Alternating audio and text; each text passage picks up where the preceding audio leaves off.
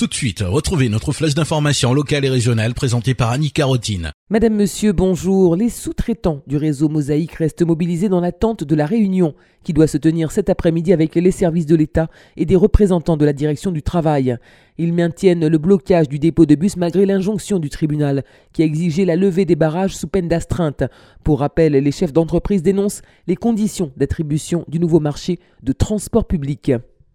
Les premiers chèques énergie sont distribués à compter de ce lundi jusqu'au 20 avril prochain. Ce dispositif solidaire remplace les tarifs sociaux de l'énergie et s'adresse aux ménages à revenus modestes. Le chèque énergie est attribué sous condition de ressources jusqu'à 7 700 euros pour une personne seule et 16 170 euros pour un couple avec deux enfants. Pour bénéficier de cette aide moyenne de 153 euros par an, le chèque devra être envoyé à EDF. En Martinique, ce sont plus de 43 000 bénéficiaires qui remplissent les conditions. David Zobda est le nouveau président de Bâtir le pays Martinique. Il a été élu ce dimanche au congrès du parti. Il succède ainsi à Pierre Samo, démissionnaire. David Zobda. Non, je ne changerai pas les choses en profondeur, nous sommes dans la continuité. Pierre était président, j'étais secrétaire national, il n'y a pas, il n'y a pas lieu de bouleverser considérablement les choses.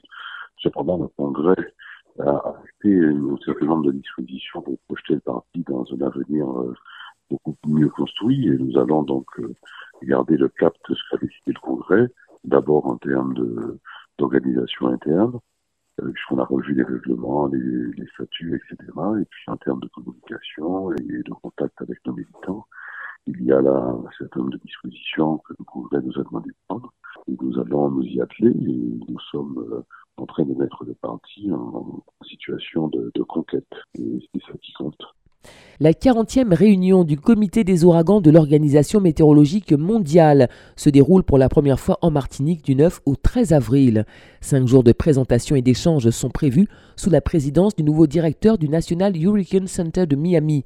Ce sera l'occasion de discuter et de décider de l'évolution du plan opérationnel des cyclones tropicaux dans la région, du bon fonctionnement des réseaux d'observation et de la prévision, des systèmes d'alerte précoce, de l'amélioration et du partage de la connaissance et de l'efficience des formations. Notons ce comité est un organe de travail et de réflexion de l'OMM et sa réunion n'est donc pas ouverte au public. Le gouvernement a dévoilé la stratégie nationale pour l'autisme, objectif prendre en compte des besoins spécifiques des personnes et de leur entourage pour un accompagnement digne et efficace. Cette stratégie s'articule autour de cinq grands engagements, le renforcement de la recherche et de la formation, rattraper le retard en matière de scolarisation, mettre en place des interventions précoces, favoriser la pleine citoyenneté des adultes et enfin soutenir les familles et reconnaître leur expertise. 344 millions d'euros seront consacrés à la mise en œuvre du plan autisme 2018-2022. Et puis petit rappel, le Centre d'information et d'orientation de Trinité organise deux ateliers à l'attention des élèves de 3e les mercredis 11 et 25 avril de 14h à 16h sur le thème Après la 3e, construire son projet professionnel. Renseignements et inscriptions au 05 96 58 12 20. Voilà pour l'actualité, merci de nous avoir suivis. Excellent après-midi à l'écoute des programmes de Radio Sud-Est.